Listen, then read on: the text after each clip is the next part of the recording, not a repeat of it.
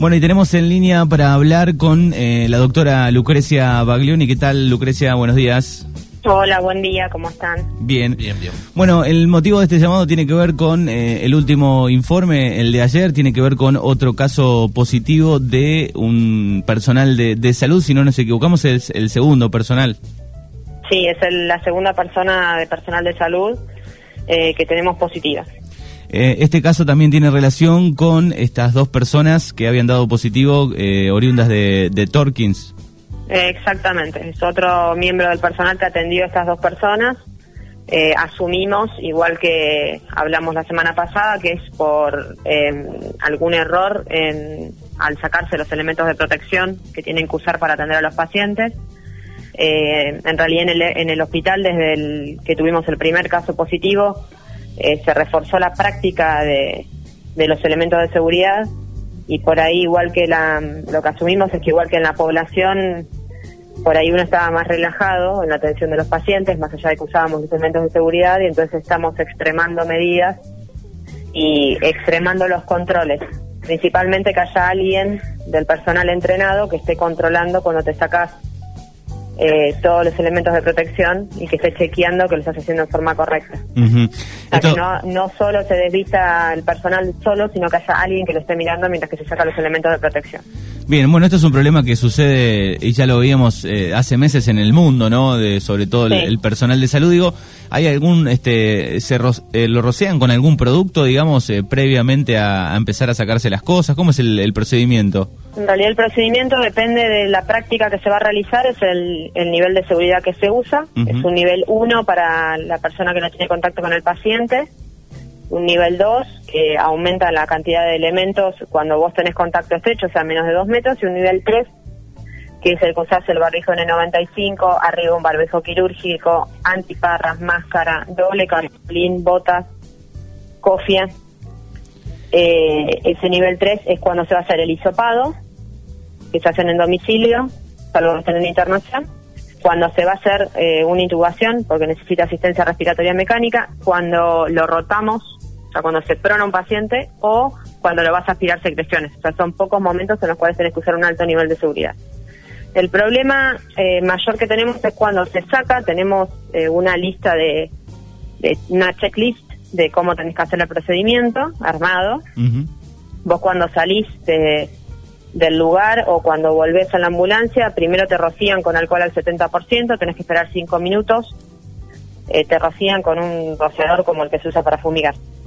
Eh, tenés que esperar 5 minutos, eh, que se termine de secar, ponerte alcohol en gel en el doble o triple par de guantes que tenés puesto y se va sacando todos los elementos de seguridad de a uno según el orden que está en la lista y cada vez que te sacas un elemento de seguridad te tenés que volver a lavar las manos aunque tengas puestos guantes. O sea, vos cada cosa que te sacas, estiras las manitas, te ponen alcohol en gel, te lavas las manos y seguís vistiéndote.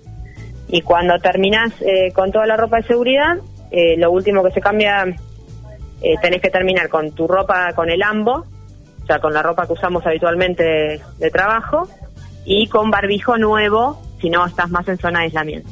O sea, un barbijo limpio. ¿Cómo está el, el, paciente o los pacientes que, que, confirmaron COVID?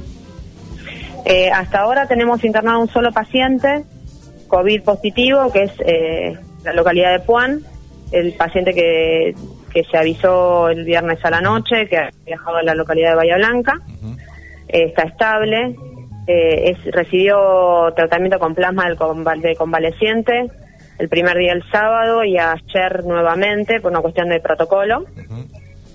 Eh, y después el resto de los pacientes que tenemos están todos en aislamiento domiciliario porque están compensados y con síntomas leves. Ayer, ayer le dieron el alta a estas dos personas eh, oriundas de, de, Torquín y eh, recién le dio positivo a este personal de salud ayer. En realidad ellos, lo que nos pasó con los pacientes de Torkins es que ellos estuvieron con síntomas desde el 12 de agosto eh, el varón del matrimonio. Entonces el alta se contabiliza desde el momento de inicio de síntomas. En el hospital de Puan se los atendió al octavo, noveno día de síntomas. Mm. Entonces por eso por ahí parece que pasó mucho tiempo entre uno y el otro y que el alta parece precoz, pero en realidad ellos estuvieron cursando la enfermedad muchos días hasta que se diagnosticó. Muy bien. Eh, ¿Cuál es la situación de, de Darreira en particular con la cantidad de, aislados? Seguramente ya algunos están mañana, creo, o pasado llegando a los 15 días. Sí, ya empezamos a dar algunas altas ayer eh, y en esta semana vamos a dar las altas de todos los aislados. Eh, en realidad no tuvimos ninguno con síntomas, así que bien, que nos trae tranquilidad eso y bueno, asumimos, esperemos terminar la semana de la misma manera, que podamos dar todas las altas eh, de los contactos de los pacientes positivos de Darregueira. Bueno, eh, mucha preocupación se vio aquí en Darregueira por, no sé si has visto las fotos o digo, de muchos adolescentes en la plaza. Sí. Eh, digo, ¿cuál sería el mensaje? ¿Cómo podríamos este, concientizar a esos jóvenes, no? Decir, ¿qué pasa cuando toman mate juntos? ¿Qué pasa? En realidad nosotros eh, en el último tiempo lo que estamos, por ahí lo están viendo, que no estamos retrocediendo en las medidas que se toman. En realidad ahora llegamos a un punto que la responsabilidad es de cada uno. Entonces, cuando un joven toma mate o comparte la botella de cerveza o una Coca-Cola, lo que sea, Fernet con otro, eh, lo que tiene que pensar es que expone a su papá que es insuficiente cardíaco, al abuelo que es EPOC, eh, o a la persona con factores de riesgo cercana que uno quiere. Pues por ahí no queremos que el susto o la pérdida o la complicación de alguien cercano sea lo que necesitamos para tomar conciencia de lo que implica el COVID. Eh, ahora estamos en un momento que dependiendo de lo que cada uno haga, cómo vamos a salir adelante de eso. Eh, eh, esa es la base, o sea, no tomen mate, no compartan las botellas, mantengan el distanciamiento. Son cosas básicas, a mí las fotos me las mandaron del fin de semana eh, la verdad, habiendo anunciado un caso positivo, era como, digo, bueno, no era lo que esperábamos para nada. Una cosa era cuando estaban relajados que no teníamos, ahora, eh, bueno, llegó, que lo estábamos diciendo que iba a llegar en algún momento. Eh, la falta de conciencia social nos preocupa realmente. Y nos preocupa porque cuando empezamos a hacer aislamiento el número aumenta exponencialmente, muchas veces por esas faltas de medidas de distanciamiento. ¿Tienen pensado hacer alguna campaña de concientización? Porque esto de los jóvenes adolescentes ahora en la primavera es como que es lo que se viene y es lo que pasó en el mundo también, ¿no? Sí, en realidad las campañas están constantemente, desde prensa del municipio se está publicando videos, información, recordatorios todo el tiempo. Eh, cada vez que nosotros hablamos en algún medio lo repetimos, en los lugares de trabajo por ahí se arman los protocolos y se cumple un poco más. El principal problema también es lo que hacemos fuera en casa. Eh, no es fácil y con el tiempo que pasó se informó todo esto, o sea, no es algo, además no es una campaña que es a nivel municipal, o sea, no hay un medio que usted que mires en, la televisión que no repita lo mismo. Eh, es como que sí, generalmente vemos estas cosas, decimos, bueno, reforcemos el distanciamiento. Reparcemos no compartir la botella, no compartir el mate. Lo estamos haciendo hace cinco meses ya. O sea, me parece que la información está al acceso de todos, eh, que no es solo información municipal, sino que es una información que se está difundiendo a nivel mundial. Eh, me parece que lo que tenemos que tomar conciencia es de lo que implica y empezar, si no quieren pensar en la salud de la población, hay que pensar en la salud de, la gente que uno quiere. Tienes que pensar en la salud de tu, de tu papá, de tu abuelo, de tu vecino que lo querés, de, la gente cercana. Y mirar, bueno, él tiene, yo la voy a pasar bien, por ahí ni me voy a dar cuenta, pero él va a terminar internado complicado por ahí. Eh, seguramente... Y no, lo, y no lo van a poder ver que eso es la peor parte. Exacto. Eh, seguramente le, causa mucha preocupación esto de, del personal de salud, ¿no? Más vos que, que sos este, la que está al frente, digo, eh, atendieron dos y se contagiaron dos, digo, eso Exactamente. Nos preocupa, reforzamos muchas medidas justamente por esto.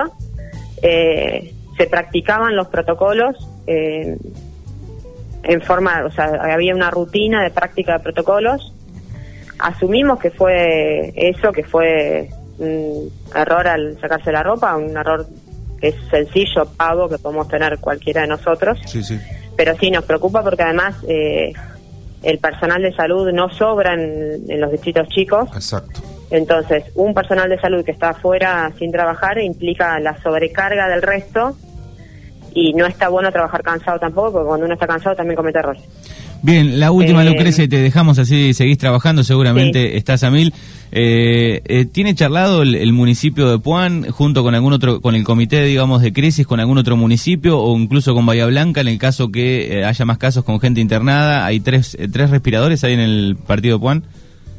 En el partido de Puan, abocados a COVID, tenemos cuatro respiradores. Cuatro. Por, la, cantidad de... Mm. Por la cantidad de, de habitantes que hay en el distrito, nuestra, nuestra instalación sanitaria, si las cosas siguen como hasta ahora, no, no estaría sobrepasada.